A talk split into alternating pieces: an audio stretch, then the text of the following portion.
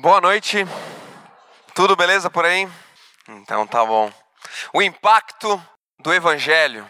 Esse é o tema que eu quero abordar hoje de noite. Quanto que o evangelho de Cristo, as boas novas, tem o poder de impactar a nossa vida. Tem o poder de mudar o rumo e consequentemente impactar o contexto em que nós vivemos. E hoje a gente vai abordar um texto que ele é pouco explorado muitas vezes porque ele é um pouco espinhoso, por assim dizer. Mas o meu intento hoje à noite, a intenção minha é explicar esse texto de uma maneira mais clara possível e tirar dele aplicações para a nossa vida. Vamos orar então? Pai, obrigado pelo privilégio que eu tenho de estar aqui hoje. Deus é uma responsabilidade muito grande também. Muito obrigado, porque aqui a Aliança de Bento abre as portas para eu poder compartilhar um pouco daquilo que o Senhor tem colocado no meu coração. Que eu seja o primeiro a aprender do que vem do Senhor hoje nessa noite, Pai. E abre as mentes de cada um que está aqui hoje, os corações, Pai, que a gente possa realmente esquecer dos problemas lá fora e nos conectar totalmente à Tua palavra, Pai. Em nome de Jesus que oramos. Amém. Muito bem, vamos lá então. 1727 era o ano. Faz um tempinho já que essa história aconteceu. Os moravianos eram um povo que morava na Morávia, bem no meio da Europa. 1727 era o ano. E esse povo foi impactado pelo Evangelho. Um povo que começou, recebeu as boas novas de Cristo e aquilo trans, transformou aquela comunidade profundamente. No meio de muita perseguição, muita perseguição religiosa. Esse povo se unia como a igreja perseguida, uma igreja perseguida. E eles decidiram algo, eles se deram contas de algo e colocaram esse, esse propósito diante de Deus. A evangelização dos perdidos é dever de toda a igreja e não somente dos líderes, não somente dos pastores, não somente daqueles que estão à frente. Todos os membros daquela comunidade, daquele contexto, entenderam e viram que era responsabilidade deles compartilhar do amor de Deus, do impacto do Evangelho. Olha que legal os moravianos fizeram. Eles fizeram uma vigília de oração e louvor que durou 100 anos. Durante 100 anos, esse povo unido ali nas, nas igrejas, de casa em casa, fizeram uma vigília de oração, orando e louvando a Deus um povo fervoroso, que tinha uma visão clara do impacto que o evangelho tinha feito na vida deles e do poder que esse evangelho tinha para fazer na vida das pessoas que estavam ao redor deles. E dois jovens moravianos começaram a sentir um desejo no coração por uma causa em específico. Eles, uh, Deus colocou no coração deles uma ilha que tinha lá no leste da Índia, uma ilha onde era dominada por um inglês um inglês que era ateu. E esse inglês tinha 3 mil escravos sobre o seu poder. Escravizava os homens. E esses dois jovens moravianos começaram a sentir no coração que eles deveriam ir evangelizar esses escravos nessa ilha. Eles gostariam de fazer isso, eles gostariam de ser missionários. E Deus começou a colocar esse desejo no coração deles. E eles entraram em contato com o senhor feudal, por assim dizer, o dono dessa ilha, e pediram: Nós podemos ir aí, trabalhar no meio, ajudar levar o evangelho para todos esses escravos que aí moram. E o dono ali falou: "Não, não pode vir. Eu não quero que nenhum tipo que essa mensagem chegue aqui no meio na minha ilha, eu que mando aqui". E aqueles dois jovens moravianos, eles tiveram uma ideia de que a única maneira deles irem e evangelizar aqueles escravos é se eles mesmos virassem escravos. Então eles venderam a própria liberdade deles o dinheiro que eles receberam pela própria vida deles, eles pagaram uma passagem só de ida para aquela ilha e se venderam como escravos e lá foram trabalhar como escravos no meio daqueles, daqueles homens. E as pessoas deram tchau para aqueles dois jovens e perguntaram: Mas vocês vão e não vão voltar mais? Vocês estão meio doidos. E enquanto eles estavam indo, o barco se, se distanciava. Eles falaram a seguinte frase: para que o cordeiro que foi morto receba a recompensa por seu sacrifício através das nossas vidas. Essa foi a declaração dele. Vamos ler juntos? Vamos lá? para que o cordeiro que foi morto receba a recompensa por seu sacrifício através das nossas vidas. Nós cantamos na última música: És o caminho, és a verdade, és a vida, e a damos para ti. Vivemos para ti. Mais ou menos o mesmo conteúdo do que a gente acabou de cantar no louvor. Foi o que esses dois jovens falaram naquele barco enquanto iam em direção ao chamado do propósito, daquilo que Deus tinha colocado no coração deles. O impacto do Evangelho, capaz de transformar vidas. Martin Luther King Jr. falou o seguinte: esse pastor negro que lutou contra a, o preconceito racial lá nos Estados Unidos. Se você ainda não achou, achou uma causa pela qual vale a pena morrer, você ainda não achou a razão de viver. Vamos ler de novo. Se você ainda não achou uma causa pela qual vale a pena morrer, você ainda não achou a razão de viver. Olha o que esse homem falou. Olha o que esse homem falou. E hoje eu quero abrir a Bíblia, lá no livro de Atos, capítulo 5. E é uma história mal compreendida a que a gente vai ler. Atos, capítulo 5, do 1 ao 16, eu vou ler, se você tem a sua Bíblia aí, abre ela, ou liga ela no aplicativo, desabilita as notificações agora, presta atenção no versículo. É a história de Ananias e Safira. Vamos ler juntos? Eu vou ler na nova versão internacional aqui, tá? Um homem chamado Ananias, com Safira, sua mulher, também vendeu uma propriedade. Ele reteve parte do dinheiro para si Sabendo disso, também sua mulher e o, rest... e o restante levou e colocou aos pés do apóstolo, dos apóstolos. Então perguntou Pedro: Ananias, como você permitiu que Satanás enchesse o seu coração, ao ponto de você mentir ao Espírito Santo e guardar parte, e guardar para si uma parte do dinheiro que recebeu pela propriedade? Ele não lhe pertencia, ela não lhe pertencia. E depois de vendido, o dinheiro não estava em seu poder? O que levou a pensar em fazer tal coisa? Você não mentiu para aos homens, mas sim a Deus. Ouvindo isto, Ananias caiu morto. Grande temor apoderou-se de todos os que ouviram o que tinha acontecido. Então os moços vieram, envolveram seu corpo, levaram-no para fora e, se, e o sepultaram. Cerca de três horas mais tarde, entrou sua mulher sem saber o que havia acontecido, Pedro lhe perguntou: Diga-me, foi esse o preço que vocês conseguiram pela propriedade? Respondeu ela: Sim, foi esse mesmo. Pedro lhe disse: Por que vocês entraram em acordo para tentar o espírito, o espírito do Senhor? Veja, estão à porta os, estão à porta os pés dos que sepultaram o seu marido, e eles a levarão também. Naquele mesmo instante, ela caiu morta aos pés dele. Então os moços entraram e encontraram-na morta. Levaram-na, levaram-na e a sepultaram ao lado do seu marido. E grande temor apoderou-se de toda a igreja e de todos que ouviram falar desses acontecimentos. Os apóstolos realizavam muitos sinais e maravilhas entre o povo. Todos os que creram costumavam reunir-se no pórtico de Salomão. Dos demais, ninguém ousava juntar-se a eles, embora o povo estivesse em alto conceito. Em número cada vez maior, homens e mulheres criam no Senhor e eram e eram e lhes eram acrescentados. De modo que o povo também levava os doentes às ruas e os colocavam em camas e macas, para que pelo menos a sombra de Pedro se projetasse sobre alguns, enquanto ele passava.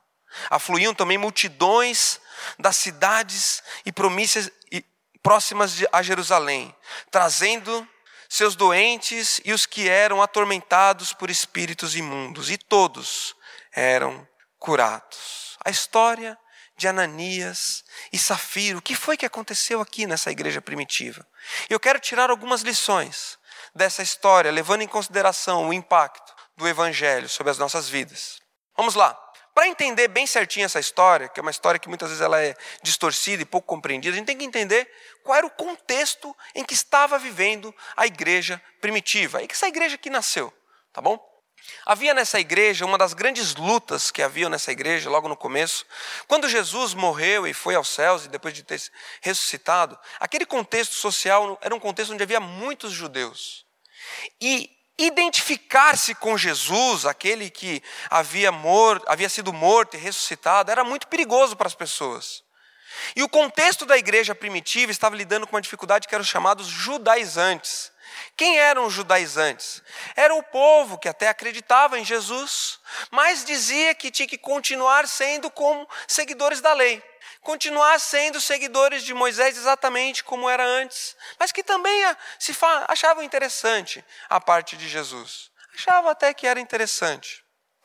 E se identificar com Cristo era sinônimo de ser perseguido. Quando eu aceitava Jesus, entendia a obra de Cristo, isto era sinônimo de perseguição na mesma hora.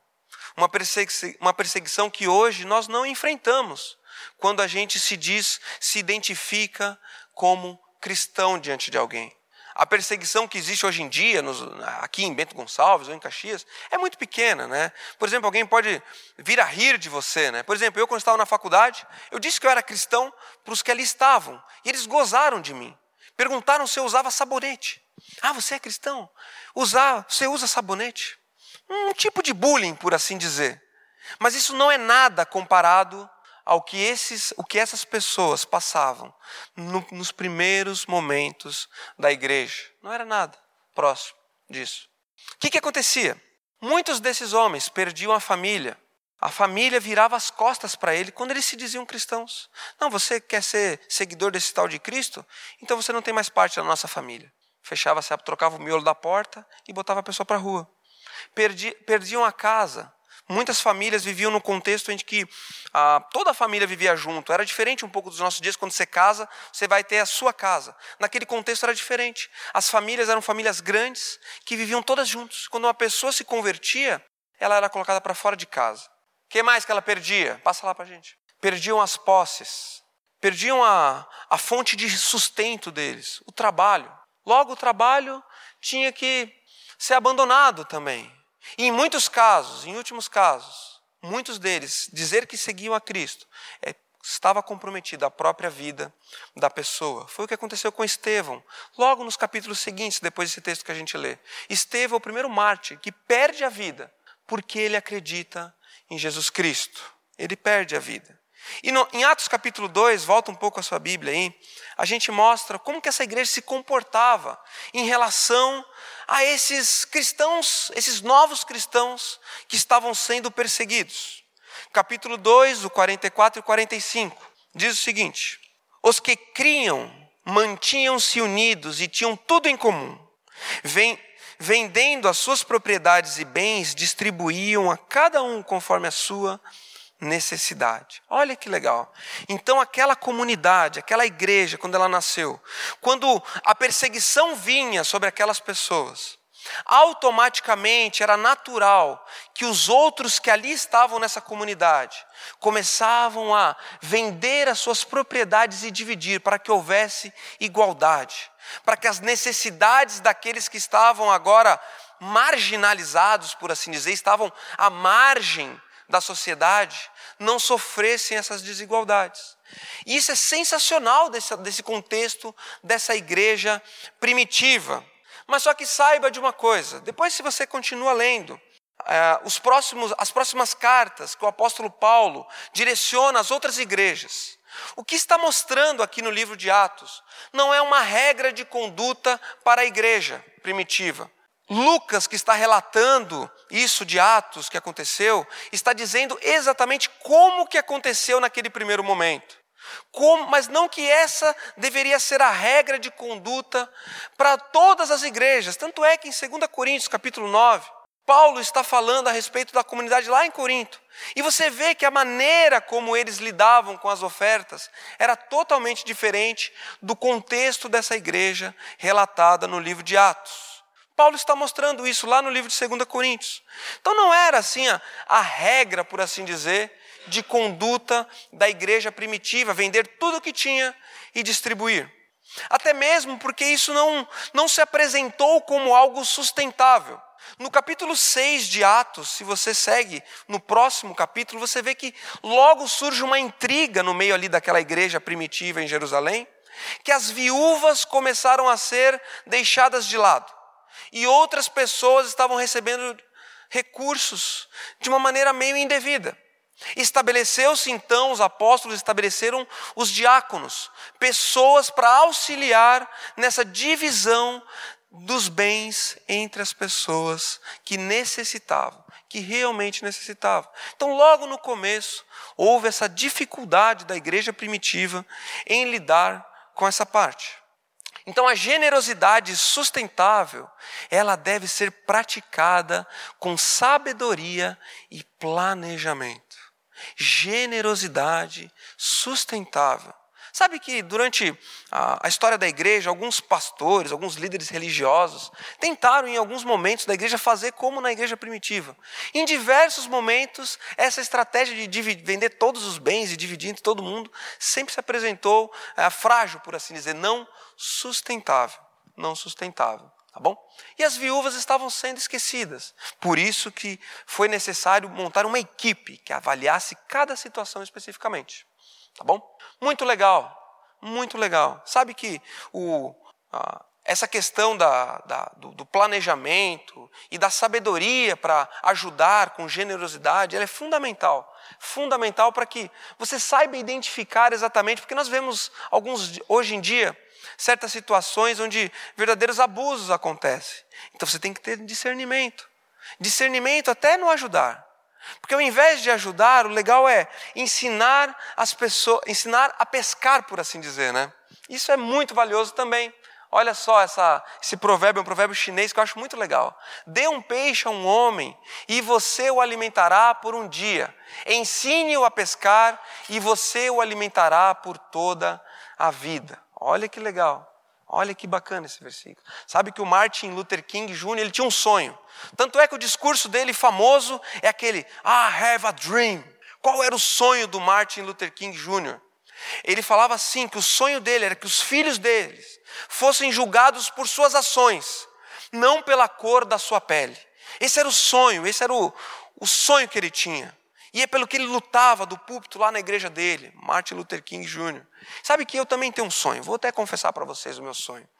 Sabe que eu tenho estruturado toda a minha vida pensando no sonho de levar educação financeira para os casais. Sabe que uh, o principal motivo de divórcio que existe é por causa de dinheiro. Por causa de dinheiro. E eu tenho um sonho, que nem o Martin Luther King também tinha um sonho. Eu tenho um sonho do dia em que eu vejo os casais se organizando financeiramente, um não escondendo do seu cônjuge aquilo que ganha, aquilo que deve, tendo integração e unidade nesse casamento, servindo a Deus com seus recursos financeiros. Eu também tenho um sonho. Qual é o sonho que você tem? Qual é o impacto que o Evangelho tem causado na sua vida e na minha vida que te move? Que te move o Martin Luther King Jr. tinha um sonho que era movido pelo Evangelho dentro do coração dele. Qual é o seu sonho? O que te move? Da multidão dos que, dos que creram, uma era a mente e um o coração. Ninguém considerava unicamente sua coisa alguma que possuísse, mas compartilhavam tudo o que tinham. Atos 4, 32, um pouquinho antes. Olha que legal o contexto dessa igreja. Eles compartilhavam uns com os outros uns com os outros, tudo, tudo o que tinham. Muito bem, mas tem um ditado popular que diz que a oportunidade faz o ladrão. Isso é um ditado popular, né? Eu acho esse ditado popular meio. Detor, ele deturpa um pouco a verdade. Porque esse ditado popular ele revela um pouco que todo mundo é um pouco de ladrão. Né? Ele fala assim que você vai se manifestar, é só uma questão de oportunidade. Mas na verdade, a oportunidade revela o ladrão. E o que acontece nesse texto aqui que a gente leu, de Atos capítulo 2, não, o 5, perdão. Atos capítulo 5, é que essa situação da igreja de distribuir os bens uns com os outros revelou oportunismo, opor pessoas oportunistas. E olha o que diz lá no versículo 1: Um homem chamado Ananias juntamente com Safira, sua mulher, também vendeu uma propriedade. Olha que interessante. Então, esse homem, junto com a sua mulher, eles viram naquilo que estava acontecendo no meio daquele povo uma oportunidade. Uma oportunidade de fazer, ó, lucrar com aquela situação. Olha que interessante, vamos analisar um pouco esse texto. Tem uma passagem, tem uma parte aqui nesse texto que ela é chave para a gente entender, que é o seguinte: também vendeu. Um homem chamado Ananias, juntamente com sua mulher Safira, também vendeu. Por que, ele escreve esse também vendeu? Porque um versículo antes, no capítulo 4, versículo 36, Lucas mostra aqui para gente que José, olha lá, lê comigo, ó, José, um levita de Chipre, a quem os apóstolos deram o nome de Barnabé, que significa encorajador, vendeu um campo que possuía, trouxe o dinheiro e o colocou aos pés dos apóstolos. O Barnabé tinha feito isso e Ananias também vendeu, ou seja, ele tava, ele olhou para aquilo que Barnabé tinha feito e falou: também vou me valer dessa estratégia. Também vou fazer isso. E o ponto primeiro aqui que eu queria falar para vocês é o seguinte: Ananias e Safira, eles não eram do corpo da igreja. Ananias e Safira, eles talvez estavam ali só o corpo presente, mas lavados pelo evangelho realmente de Cristo, esses homens não foram, e tem algumas nuances nesse texto que mostram isso. Por exemplo, quando diz ali, um homem. Sabe que quando, quando Lucas cita aqui José, né, no versículo 36, o versículo anterior, ele mostra o apelido carinhoso que José tinha, que era Barnabé, que era o encorajador. Em outros momentos, quando ah, as pessoas da, igreja, da comunidade, pessoas que faziam parte da comunidade eram citadas, eram chamados de irmãos e de santos. Mas aqui Lucas mostra que era um homem, era um homem. Um homem que estava ali, que viu uma oportunidade de levar vantagem naquilo que estava acontecendo. Ele tinha até uma aparência de piedade, pegou ali, vendeu a propriedade dele, separou um pouco para si e foi com um olhar, uma atitude de piedade diante dos apóstolos e colocou o dinheiro ali nos pés dos apóstolos. Uma, aparentemente fazia parte. Mas o que as atitudes desse homem mostram é que ele estava muito distante daquilo que é o poder do impacto do evangelho. Aqui nós temos duas plantas. Qual que é o joio, qual que é o trigo? Qual que vocês acham? Chuta aí. Fala para a pessoa que está do seu lado. Qual que é o joio e qual que é o trigo? Qual que é? O da esquerda é o trigo, o da direita é o joio. Né? Jesus contou a parábola do joio e do trigo. Ele falou que no meio do, o trigo e o joio, quando você bate o olho aqui, ó, tá vendo que um sai todo certinho para um lado, o outro sai metade para um lado, metade para o outro. Parece que é o trigo. Parece. Tem os, os aspectos todos, mas é diferente. Se você pega aqui, quando ambas as plantas estão prontas para a colheita, dá para você ver bem a diferença. Dá para você notar de cara. Puxa, um é diferente do outro. Mas quando o brotinho está nascendo, não dá para ver a diferença. Não dá para saber a diferença. Um é bem parecido com o outro. E muitas vezes esse contexto também permeia a nossa comunidade. Sabe que no meio de nós, muitas vezes, nem todos entenderam e querem realmente o evangelho da verdade, a transformação que o evangelho causa em nós. E todos os dias, se você se identifica com esse joio que aparentemente parece um trigo, mas está bem distante o coração, saiba que Cristo está aqui por ti. Cristo está aqui para te salvar, para te transformar, para te transformar. Meus queridos, o joio e o trigo, o joio e o trigo, com o tempo, a nossa natureza se revelará através das nossas ações. As nossas ações se revelam com o tempo, assim como se revelou as ações de Ananias e Safira. E Cristo fala, quando ele conta a história do joio e do trigo, ele fala assim: não tente tirar o joio do trigo. Não tenta arrancar o joio, porque você, quando você arrancar o joio, você pode puxar um trigo sem querer. Deixa, deixa crescer junto. Porque na hora da colheita, os anjos do Senhor vão vir e vão colher. E eles vão separar o joio do trigo. Cristo fala: deixa para mim. Não se preocupa, deixa para mim. E aqui, nesse texto, aconteceu isso. O próprio Deus se encarregou. Os apóstolos não tinham condição de entender e discernir se aqueles recursos era totalmente o recurso que estava sendo colocado ali aos pés. E o próprio Deus fez esse discernimento por eles. O próprio Deus que fez. E não tinha necessidade de doar absolutamente nada. Não tinha necessidade de vender a propriedade e dar todo o dinheiro ali para a comunidade. Mas por que, que eles fizeram isso, Ananias e Safira fizeram então? Porque olha só como surge ali uma, uma, uma oportunidade de lucro para eles. Ananias e Safira queriam se aproveitar da generosidade das pessoas da igreja. Porque ao colocarem os recursos ali, um pouquinho, né? A grande parte eles guardaram no bolso. Mas ao levar esses recursos, eles se colocariam também como possíveis recebedores de recursos. E talvez por anos eles poderiam manter uma mentira e recebendo os recursos que vinham daquela comunidade. Nós queremos também, somos, nós precisamos também. Então Ananias e Safira, na verdade, eles estavam pensando não na ajudar os outros que ali estavam, mas estavam pensando em levar um lucro em cima da generosidade daquelas pessoas. Isso foi terrível porque eles não pecaram contra as pessoas que ali estavam, mas mentiram contra o próprio Deus. Contra o próprio Deus. E é muito é muito difícil a gente saber, né, qual que é a, a intenção verdadeira no coração das pessoas. É muito, é muito complexo, mas existem realmente pessoas que estão querendo levar vantagem. Eu lembro que uma vez eu estava na rodoviária lá em, em Campinas e um senhor se aproximou de mim, dizendo que estava com muita fome. E ele era bem magrinho. Tipo o, o Júlio assim. Não tá mais magrinho?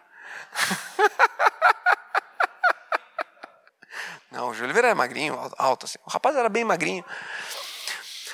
E ele veio para mim com um olhar de piedade, falou: "Meu amigo, eu estou com muita fome, com muita fome, precisando de um prato de comida, me ajuda com tantos reais". E eu me comovi, sabe? Com aquilo que aquele rapaz falou. Eu falei assim, falei assim, vamos ali, eu te pago um prato de comida. Entrei no restaurante, falei, pode, faz aqui um, um, um PF aqui, para rapaz, eu pago. Aí o cara fez lá, eu paguei lá, e eu falei, pode comer aí à vontade, cara, ah, fica à vontade aí, se serve, né? Num, um ser humano passar fome é uma coisa, não faz sentido, né? O ser humano passar fome, né? Aí eu virei as costas, deixei ele comendo, e fiquei olhando de longe.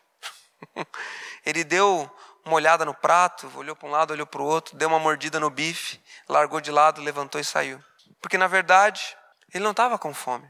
Ele não queria comida, ele estava querendo mais o dinheiro. Eu não sei qual era o objetivo que ele tinha em, com aquele dinheiro especificamente, mas o que ele queria era o dinheiro.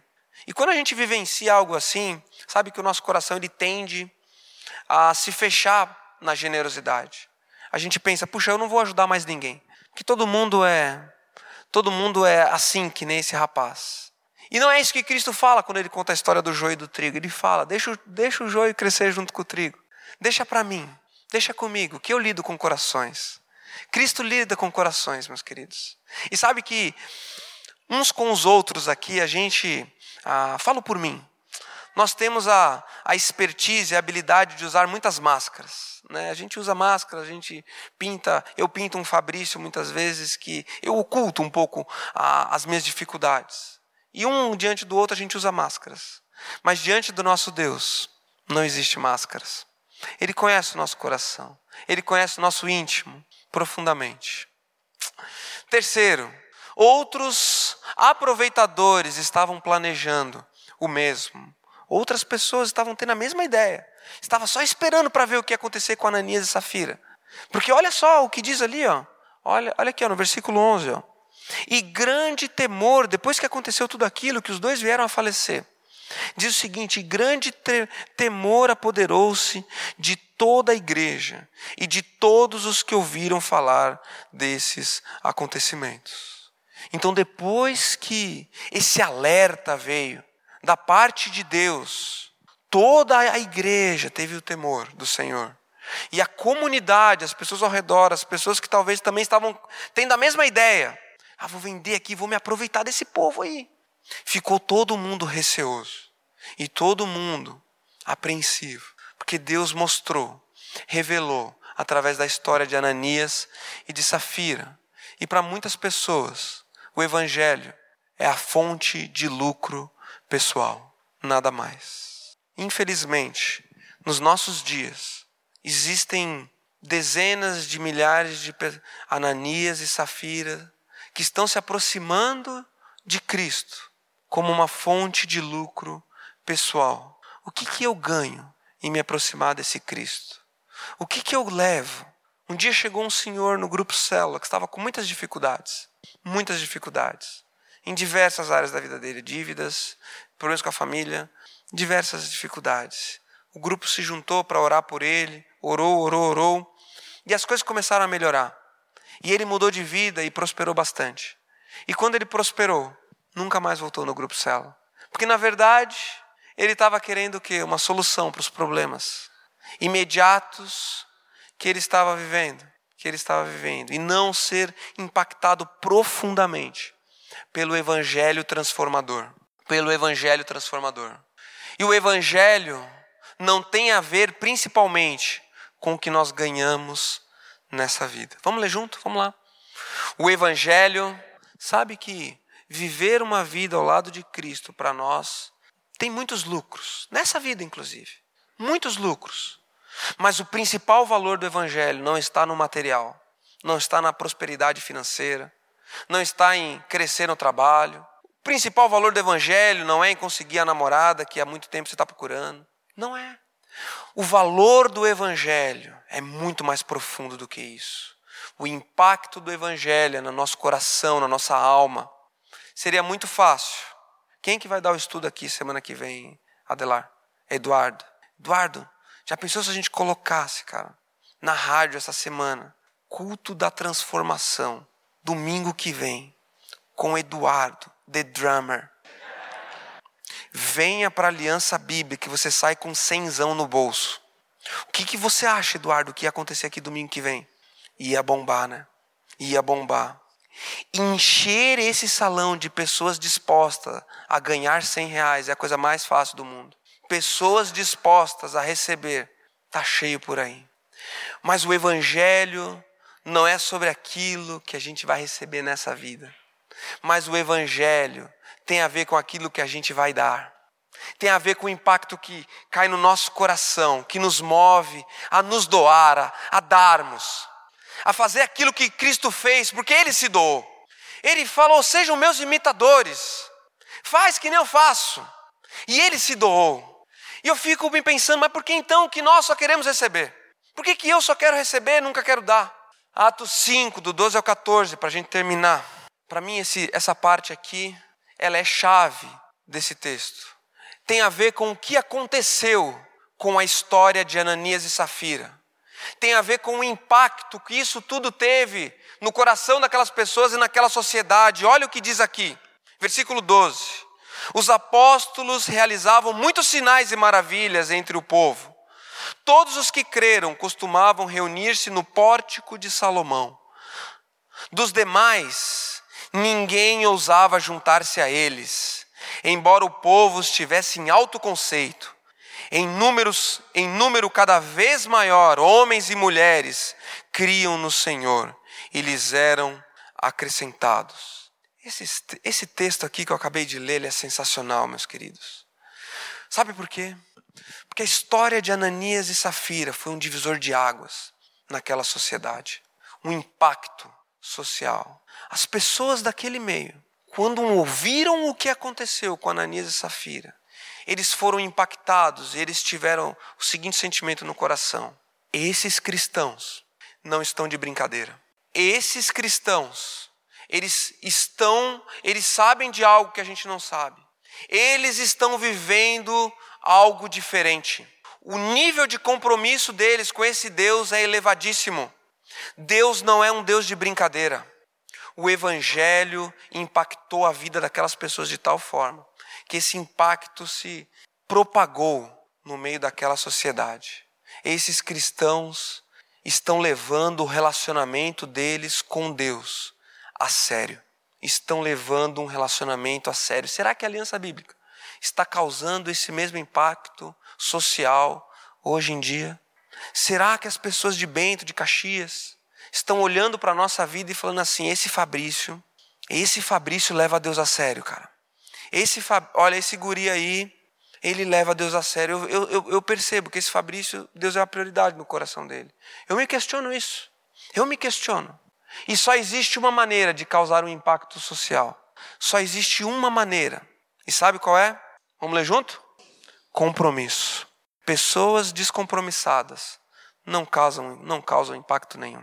Pessoas descompromissadas vão ser sem sal, sem sabor. E como que a gente se compromete? Primeiro, na presença.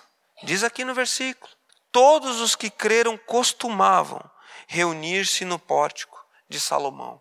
Essa igreja primitiva tinha o costume de reunir-se. Então, estar presente é compromisso. É lá que é o meu lugar, é no meio daquelas pessoas. Eu me identifico com elas. E será que eu, Fabrício, me identifico com vocês ao ponto de fazer o possível para estar presente toda vez que nós nos encontramos como aliança bíblica? Estar presente é uma forma de compromisso. Segundo, participação. Não estar presente aqui, a minha mente lá longe, mas estar aqui e participar do que está acontecendo aqui. Com as músicas, com meu coração, lendo o versículo, compartilhando com a pessoa que está do lado, no grupo célula, participando, participação. Pessoas que simplesmente sentam e são meros consumidores, não causam impacto, não, não, não vão causar um impacto social. Nós vamos perder o poder do Evangelho. Terceiro, contribuição. Eu quero participar, eu quero contribuir também para essa causa. Eu quero colocar os meus recursos, sejam eles intelectuais, o meu tempo, que é um dos maiores recursos que a gente tem. O Ayrton falou, né? Quantos anos você tem, Ayrton? Cinco, cinco. Na verdade, você não tem mais.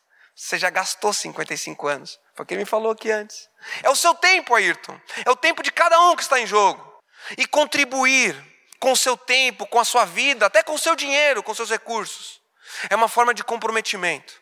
Comprometimento que é movido pelo impacto que o Evangelho teve na nossa vida. E o último, falando de Cristo. Uma igreja comprometida de verdade, ela transborda para as paredes. Onde a gente vai, a gente fala, a gente transborda. Ontem eu tive a oportunidade de ir com meu amigo dar uma palestra lá em Igrejinha. E foi sensacional. Hoje de manhã orei a Deus agradecendo pela oportunidade que eu tive de contar para o meu amigo de como é o meu relacionamento com Deus durante a nossa viagem. E para mim valeu muito mais do que aquela palestrinha que foi dada lá. O tempo que eu tive com ele no carro, que eu pude contar para ele desde quando eu era criança, tudo que eu vivi com Deus. E aquele homem, eu tenho certeza, que foi impactado não porque o Fabrício falou palavras bonitas, mas que o Espírito Santo de Deus é o causador desse impacto, porque se dependesse de mim, coitado de mim. O impacto quando nós falamos de Cristo, quando a gente leva adiante a mensagem do Evangelho. Os moravianos, eu gostaria muito de contar como é que foi o final da história dos moravianos. Gostaria muito de falar aqui para nós, de que eles foram, chegaram lá naquela terra, que o dono da terra lá, aquele senhor inglês, se converteu, que os escravos todos se converteram, mas o fato é que ninguém sabe o que aconteceu com aqueles dois jovens. Eles foram rumo ao propósito que Deus tinha colocado no coração deles, de levar o evangelho àquele povo. E os resultados do que eles fizeram, na glória nós vamos saber. Os resultados do impacto da vida que a gente vive. Não espere nessa vida receber glória.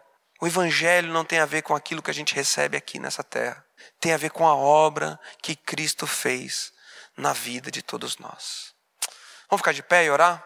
Nosso Deus, nosso Pai, muito obrigado, Senhor. Muito obrigado, Pai, porque o Senhor tem sido o impacto na nossa vida, Pai. Deus, eu quero fazer a diferença, Pai. Eu quero fazer a diferença. E eu não me importo com os resultados, Pai, porque eu sei que é o Teu Espírito Santo que vai dar o resultado no tempo certo. No tempo certo, esse fruto vai dar, vai dar os resultados, Pai. Porque é o Teu Espírito Santo que faz a obra, Deus. Eu oro pelo meu amigo, que ontem eu pude falar um pouco do Teu Evangelho para ele, Pai. Visita ele na casa dele nesse momento, Pai, seja lá o que ele está fazendo lá na casa dele. Incomoda ele, que ele lembre das palavras que foram ditas, Deus. E que ele pense, Pai, nesse momento, de que o Senhor tem um plano para a vida dele, Pai. Visita ele, a esposa dele também, Deus. E visita, Pai, aqueles que estão ao nosso redor também, que amanhã, talvez hoje, a gente vai ter a oportunidade, ó Pai, de levar o impacto que o Evangelho teve na nossa vida para o coração dessas pessoas, Pai. Deus coloca no nosso caminho oportunidades essa semana de fazer a diferença, Pai. Que todos nós aqui, a gente possa sair aqui dessa noite com um sonho, Pai. Um sonho de ser relevante por onde quer que a gente vá, ó Pai. Que o bom perfume de Cristo seja exalado por essa cidade de Bento Gonçalves e por onde a gente vá, Deus. Cuida, ó Pai, da nossa vida, da intenção dos nossos corações, ó Deus. Limpa, ó Pai, o meu coração daquilo que é a minha maldade, Pai. Eu não quero ser joio, ó Pai, eu quero ser o trigo. Trabalha no meu coração, Deus, trabalha no coração de cada um que está aqui, Pai. Que hoje possa ser um momento de arrependimento e de compromisso profundo com a Tua palavra e com o Senhor, Pai. Nos leve em segurança para casa, em nome de Jesus. Amém.